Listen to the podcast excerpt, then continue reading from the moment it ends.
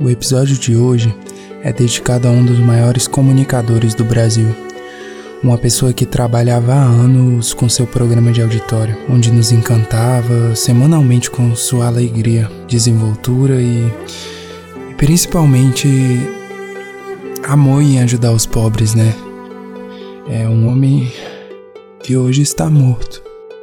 Estamos falando dele, Luciano Huck que insiste em dar declarações tortas sobre política e por isso ele está morto para mim.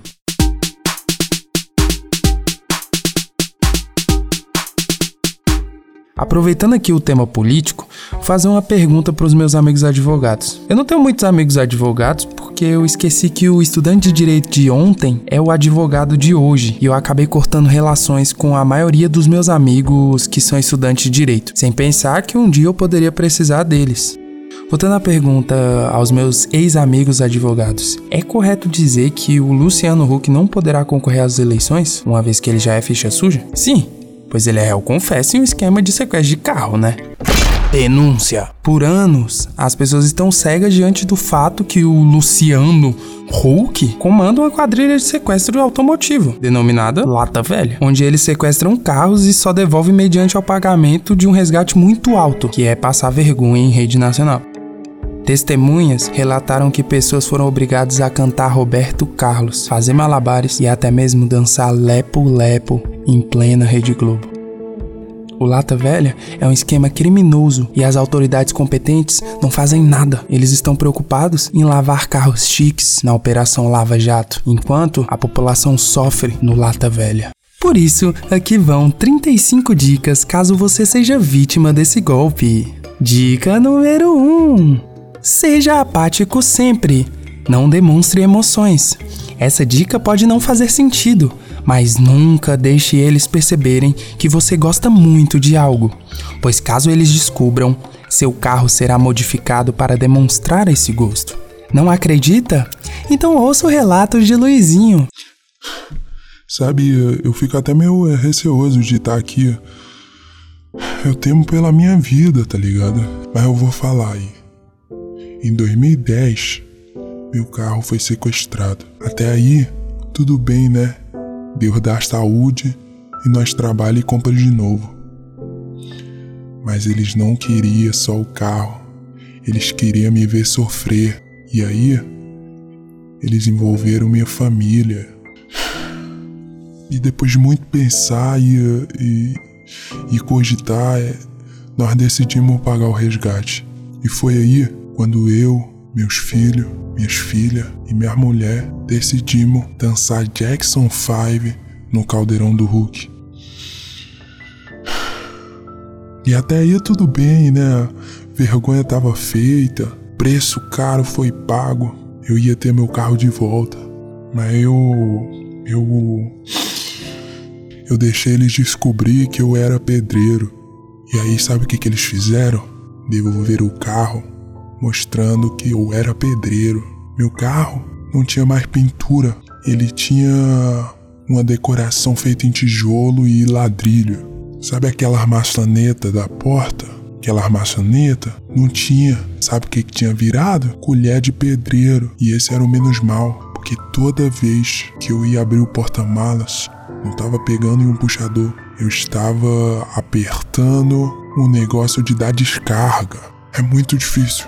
Nunca deixe eles descobrir que tu que tu gosta de algo. Finja que tu, tu odeia tudo, que aí eles talvez te dão um carro normal. É, amigos, literalmente loucura, loucura, loucura no caldeirão do Hulk. E pensou em caldeirão? Pensou em bruxas, não é mesmo? Mas não é sobre isso que vamos falar. Vamos pensar na segunda coisa que você pensa quando fala em caldeirão. Dani Bananinha. Seria Dani Bananinha uma percussora do movimento das mulheres frutas? Não sei, mas admiro muito ela por ser um expoente na luta contra a transfobia, né? Uma vez que seu nome artístico é claramente o nome de um homem trans com pênis diminuto.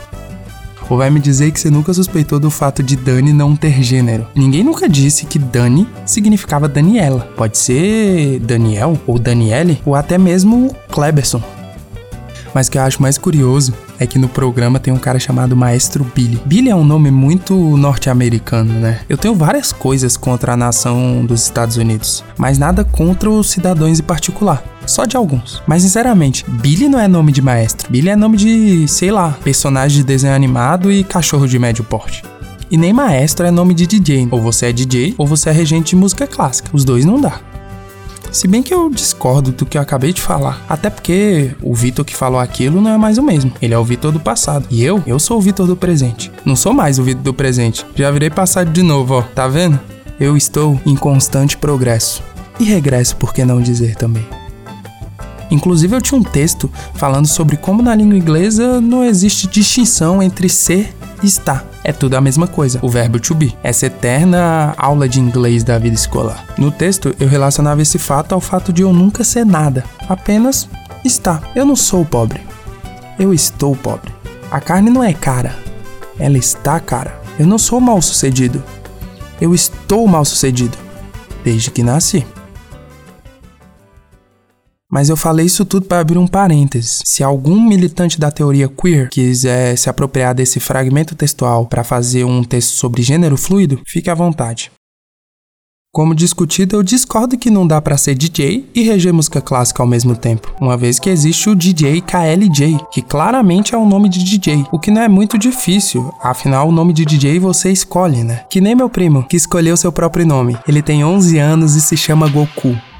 Mentira, ele se chama Maicon e seu nome de DJ é DJ Mike. O DJ KL DJ é o J do Racionais, que é uma música clássica. Uma vez que para um álbum ser considerado música clássica, basta o Papa ter ouvido, e o Papa já ouviu Racionais. Não sabe o que que aconteceu? Eu vou te contar com calma. No contexto histórico. Em 2015, o atual prefeito de São Paulo, Haddad, entregou o álbum do Racionais sobrevivendo no inferno, mano. No inferno, pro Papa Francisco.